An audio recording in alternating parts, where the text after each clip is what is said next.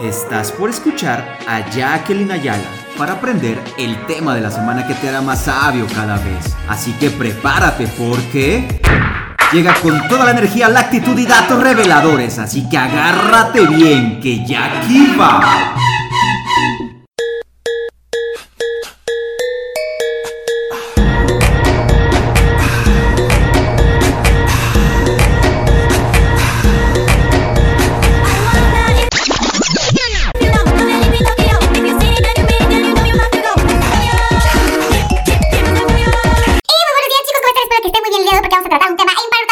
ya aquí va.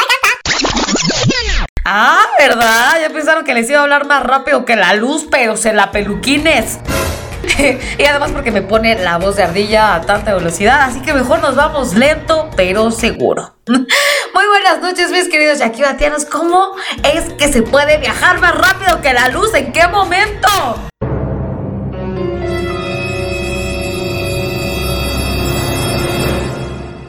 ¿Eh? ¿Qué hubo? ¿Qué hubo ahí? a que no se imaginaban que esto sí se podía hacer, aunque claro, todavía lo hablamos de manera teórica, pero está ya comprobado matemáticamente. Y la verdad me da muchísimo orgullo decir que esto fue descubierto nada más y nada menos que por un gran científico mexicano llamado Miguel Alcubierre. Así que vamos a darle un fuerte aplauso y vamos a poner nuestro himno nacional así como cuando gana México en las Olimpiadas.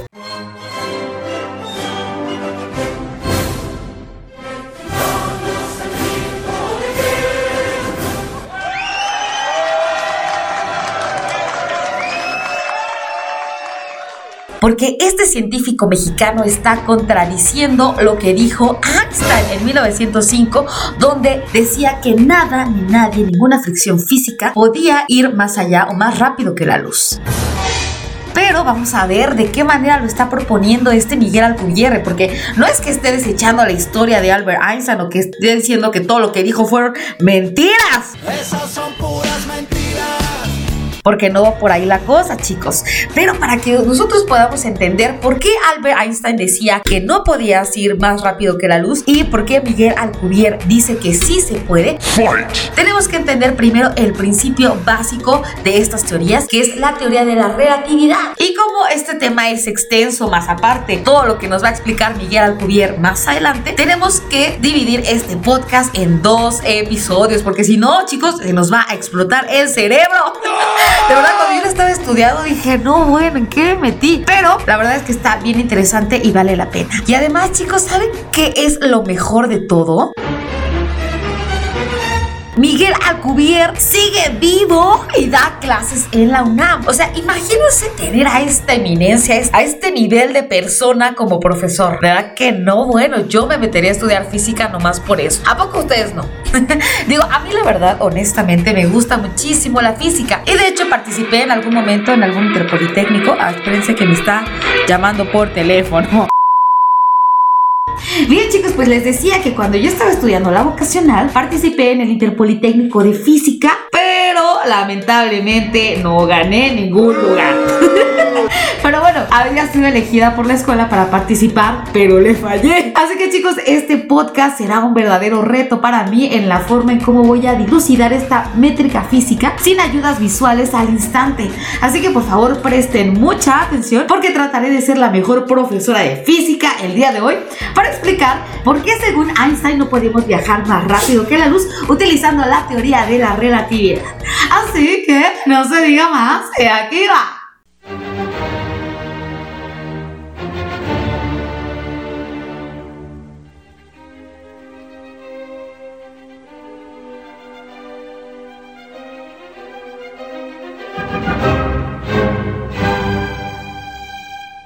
Llegar a la cereza del pastel, considero importantísimo platicarles un poco de quién es Miguel Alcubierre, quién fregados es este mexicano increíble que está poniendo a prueba lo que dijo Einstein.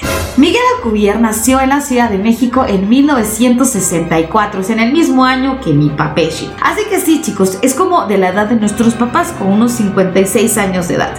Él estudió física en la Facultad de Ciencias de la Universidad Autónoma de México, o sea, en la UNAM.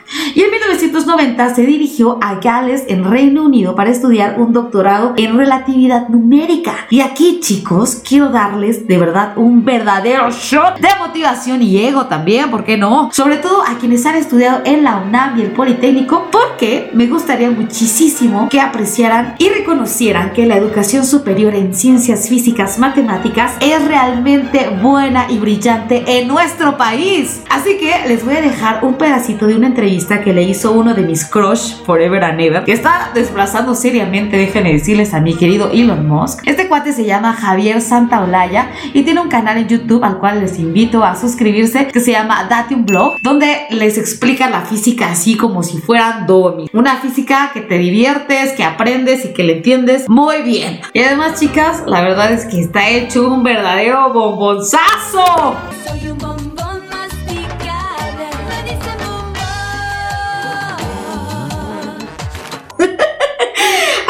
les dejo este pedacito de la entrevista para que chequen nomás la calidad que tenemos en ciencias físico-matemáticas. ¿Cómo ves la formación que se tiene aquí en, México? Yo la veo muy bien. Cuando, de hecho, me, sorprendió cuando fui al Reino Unido a hacer mi doctorado, me topé con, cosas curiosas. Me topé con que yo era el más viejo de mis compañeros porque en México la licenciatura en física son nueve semestres y además hay que hacer una tesis. Entonces, cuando uno lo hace muy rápido, uno termina en cinco años, en cinco años y fracción. Y luego hice una maestría por otros dos años. Entonces ya llevaba yo siete años y fracción haciendo física. Cuando llegué allá, todos mis compañeros tenían solo tres años, porque las licenciaturas en el Reino Unido duran tres años, no hay tesis y no hay maestrías. Entonces entran directo al doctorado a los tres años de haber empezado la carrera y yo llevaba siete, entonces era yo más viejo. Pero al mismo tiempo, eso lo que, lo que yo notaba es que mis compañeros que estaban estudiando relatividad estaban aprendiendo la relatividad mientras estaban haciendo doctorado. Y si les preguntabas de mecánica cuántica, no sabían nada, porque no la habían visto. Y yo, en cambio, pues había mecánica cuántica, sabía teoría cuántica de campos, sabía física de partículas. Entonces, me sorprendió que la educación que yo había recibido en México era mucho mejor que la que ellos tenían entonces me sorprendió positivamente, ¿no? Estaba yo muy, muy, contento de que realmente se enseña física bien. La verdad es que saber esto me puso muy feliz porque muchas veces nosotros mismos como mexicanos pensamos que no tenemos el nivel intelectual de un estadounidense, un inglés, un alemán, un japonés, pero la verdad es que no es cierto y yo también puedo dar fe de esto porque afortunadamente tuve la oportunidad de ir a Francia un semestre a estudiar en mi carrera universitaria y me tocó exactamente lo mismo, ¿verdad? Bueno, yo no estudié ingeniería, yo estudié una licenciatura, pero la verdad es que los franceses, miren, eran mis chavos. no, la verdad es que no sabían exponer y pues también eran como muy cuadrados, ¿no? Obviamente no son malos, ¿verdad? Porque tienen una, una increíble capacidad de análisis muy trabajada desde temprana edad. Pero sí me di cuenta que muchos de los temas que yo tenía buenos conocimientos que ellos no tenían o que apenas estaban aprendiendo. Así que un aplauso para nuestras universidades públicas, por favor.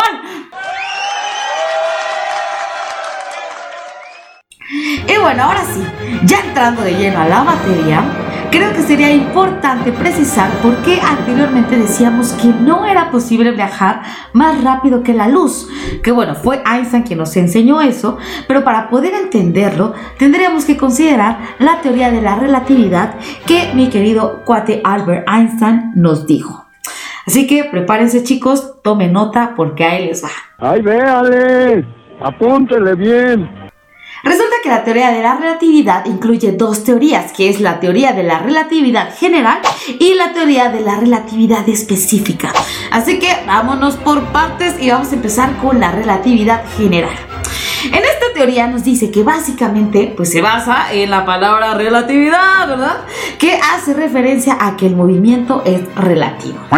Y yo sé, yo sé, pero vamos a explicar más, ¿vale? Es decir, que el movimiento de una cosa siempre se va a comparar con respecto a otra. Y esto se da porque si no establecemos un sistema de referencias, pues simplemente no tiene sentido que estemos diciendo o exponiendo que existe un movimiento. ¿Estamos de acuerdo? Si no está muy claro la idea, no se preocupen porque aquí les va un ejemplo.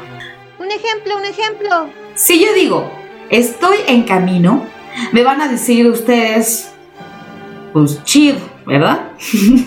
Porque no estoy proporcionando ninguna información relevante, o sea, no tiene sentido lo que estoy diciendo para pronto. Pero ahora, ¿qué tal si se las cambio y les digo, ¿saben qué? Voy en camino al supermercado. Entonces, ahora sí, el supermercado es nuestro punto de referencia y todo empieza a cobrar más sentido. Oh. Porque justamente estoy creando un marco de referencias que me va a permitir medir la distancia, el tiempo y la velocidad, que son características propias del movimiento. Entonces, en resumidas cuentas, la teoría de la relatividad se llama así porque el movimiento es relativo, es decir, siempre vamos a comparar un movimiento respecto a otro, de tal manera que entonces ahora sí tenga un sentido de ser. Por ejemplo, si se dan cuenta, todo lo que se mide siempre tiene un marco de referencia. Por ejemplo, la velocidad de los aviones es respecto al viento. O cuando mides la velocidad de los coches es respecto al suelo. O la velocidad de la Tierra es respecto al Sol. ¿Sí? Ahora creo que todo empieza a cobrar más sentido, ¿verdad? Porque es relativo, porque siempre va a variar la velocidad, el tiempo, la distancia respecto contra qué lo estés comparando. Por eso es relativo. Nada es absoluto en esta primera parte, ¿verdad? Ahora, ¿qué pasa si agregamos observadores a la ecuación? Si nos regimos por la lógica de que el movimiento siempre es relativo respecto a un sistema de referencias, entonces los observadores del movimiento pues también pueden tener su propia perspectiva, ¿verdad? De cómo sucedieron cada una de las cosas o de los eventos. Es decir, la apreciación que yo tuve de un hecho en movimiento no va a ser la misma que mi amigo la tuvo. Así que para entender esto un poquito mejor, les voy a poner otro ejemplo. Tal vez mis ejemplos son un poco escuetos en información, pero es que es algo como yo lo puedo relacionar y me sale mejor explicarlo así. Ejemplo. Un ejemplo, un ejemplo. Mi mejor amiga y yo vamos a Six Flags y nos queremos subir a la medusa. Pero resulta que mi amiga es bien miedosa y no se quiere subir al primer carrito porque le da mello. Así que se quiere subir en medio. Y logra subirse al primer juego en lo que yo me quedo esperando más turnos para subirme al primer carrito. Así que aunque mi amiga y yo estemos presenciando el mismo movimiento, cada quien lo apreciará de distinta manera. Yo desde la fila de espera y ella desde el carrito en movimiento. Y ya sé, ya sé que me van a decir, "Eh, pues es que eso es muy lógico, ¿verdad?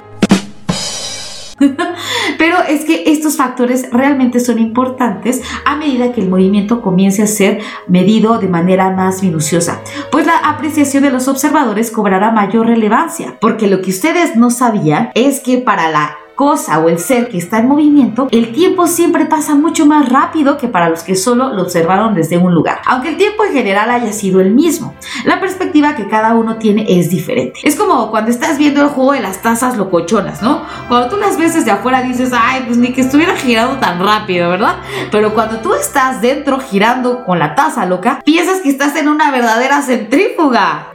Así que ahora sí podemos entender de mejor manera que la perspectiva desde donde se observe siempre va a importar. Y bueno, luego aquí entran teorías más locochonas sobre viajes en el tiempo y nos volvemos más locos todos. Y así entender por qué los científicos pueden llegar a pensar cosas tan disparatadas, pero que pueden ser muy ciertas, ¿no? Y bueno, hablando de viajes en el tiempo, si ustedes quieren que hagamos un podcast sobre viajes en el tiempo, por favor déjenmelo saber a través de mis redes sociales en JackieVa19 en Instagram y Jackiva en Facebook o bien también a mi correo electrónico jackiva19 arroba Y bueno muchachos, ahora sí vamos con la segunda parte de la teoría de la relatividad, la cual indica que creen, sí, todo lo contrario a la primera. Y van a decir, achis, achis, los mariachis, ¿cómo está eso? Pero sí es cierto. Mientras en la teoría de la relatividad general nos dice que ningún movimiento es absoluto, porque siempre va a depender de contra qué lo estés comparando y de quién lo esté observando, en esta segunda parte de la teoría nos dice que sí puede existir un movimiento absoluto. Y el ganador de este movimiento absoluto es nada más y nada menos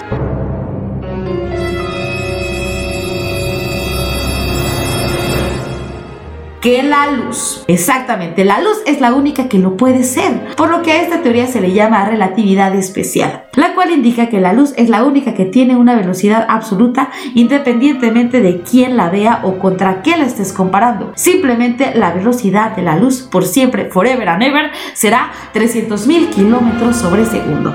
O sea que la velocidad de la luz siempre va a ser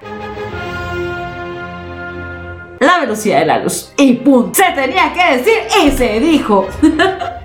Entonces, cuando Albert Einstein observa estas dos teorías, porque déjenme decirlo que el primero que dijo que los movimientos eran relativos fue Galileo Galilei. Y hasta muchos años más tarde, Michelson y Morley fueron quienes determinaron cuánto medía la velocidad de la luz. Entonces, muchachos, en esos momentos había un conflicto en la ciencia. ¿Era los movimientos relativos o absolutos? ¿O podía haber solo un absoluto y los demás relativos? Pero ¿Eso era posible? Pues bueno, justamente nuestro queridísimo Albert Einstein se puso a pensar en estos dos supuestos para determinar una solución matemática en la que estas dos teorías pudieran converger adecuadamente, permitiendo establecer que el movimiento siempre es relativo a excepción de la luz. Y justamente la genialidad de la demostración de esta solución matemática era consistente fue el gran descubrimiento de Albert Einstein en 1905 con la ecuación de E es igual a mc al cuadrado. Pues esta fórmula puso de patas para arriba al mundo de la física. Y bueno, ahora entendiendo que en la teoría de la relatividad las distancias y los tiempos son relativos, entonces también podemos decir que la simultaneidad también lo es. Es decir, Alguien puede decir que dos hechos ocurrieron al mismo tiempo, pero a lo mejor para mí el evento A sucedió antes que el B, pero para mi compañero el evento B fue primero que el A. Así que, ¿quién tiene la razón? Pues bueno, todos tienen razón porque la simultaneidad también es relativa, ¿no? Pero si la simultaneidad es relativa, entonces tenemos un problema. Houston, tenemos un problema porque la simultaneidad entonces es relativa. Y como bien dice Albert Einstein, el diablo está en los detalles. Porque si no nos podemos poner de acuerdo todos en qué sucedió primero, entonces nos vamos a meter en problemas con la causalidad. Y sí, la causalidad proviene de las causas, ¿no? Porque las causas siempre tienen que estar primero que los efectos, ¿estamos de acuerdo? Pero si tenemos una simultaneidad, entonces destruye todo principio de causalidad porque causa y efecto suceden al mismo tiempo. Pues bueno, la genialidad de nuestro querido Albert Einstein seguía en repunte porque tenía una solución para la cual teníamos que tomar en consideración dos puntos clave. Uno, que la velocidad de la luz era absoluta y dos, que la velocidad de la luz era la máxima del universo, entendiendo que nada ni nadie y ningún hecho ni ningún objeto y ninguna interacción física pueda viajar más rápido que la luz, porque si lo hiciera estaría violando el principio de causalidad, provocando que los efectos sucedieran antes que los hechos y eso pues no tendría ningún sentido, ¿verdad? Es como si te llamara por teléfono y te dijera, oye, ¿qué te parece si vamos al cine ayer? pues no tiene ningún sentido, ¿verdad? Entonces, ahora sí podríamos entender por qué la teoría de la relatividad dice que no podemos viajar más rápido que la luz. En conclusión, es porque los efectos no pueden suceder antes que las causas. Y bien chicos, ahora sí que entendemos la teoría de la relatividad, vamos a poder dar pauta a explicar cómo es que Miguel Alcubierre descubrió que pueden modificarse ciertos elementos de todas estas teorías y lograr viajar más rápido que la luz. Para que esto suceda, van a tener que esperarse hasta el siguiente podcast de la siguiente semana y así enterarse cómo un cerebro mexicano descubrió esto y de una manera muy sencilla. Al parecer, ¿verdad? No quiero sonar como nuestro H presidente que dice que hacer hoyos en el piso es muy fácil para sacar petróleo. No va por ahí, sino que entendiendo un poco más eh, estas teorías, pudieras ampliar tu visión y tener más margen de manipulación en los márgenes del movimiento. Así que chicos, les pido por favor que nos escuchen para el siguiente podcast. Y así sirve que toda esta semana van procesando toda esta información porque créanme que a mí me costó un poquito de, de trabajo entender y comprenderlo para podérselos explicar. Y pues con esto llegamos al final de nuestra cápsula del día de hoy. No sin antes mandar unos saluditos que me pidieron. Primeramente, un saludote hasta Mérida a mi queridísimo amigo David Martínez, que está más salami que las pizzas de la esquina. Amigo, todo va a pasar. Acuérdate que no hay días buenos, no hay días malos, solo días con mayor aprendizaje que otro y siempre de los siempre hay que ir para adelante. Así que echarle muchas ganas que te estamos aquí apoyando desde Ciudad de México. Y también queremos mandar otro saludo a nuestro querido amigo Mario Alberto, alias el Ramiro más tóxico que el COVID. Ramiro, te mando un besote. ¡Mórale! Y nos estaremos viendo, chicos, hasta la próxima semana. Los quiero un montón. Cuídense mucho, sigan resguardándose en casita. Que yo les mando un beso a la velocidad de la luz hasta donde estén. ¡Muácatelas!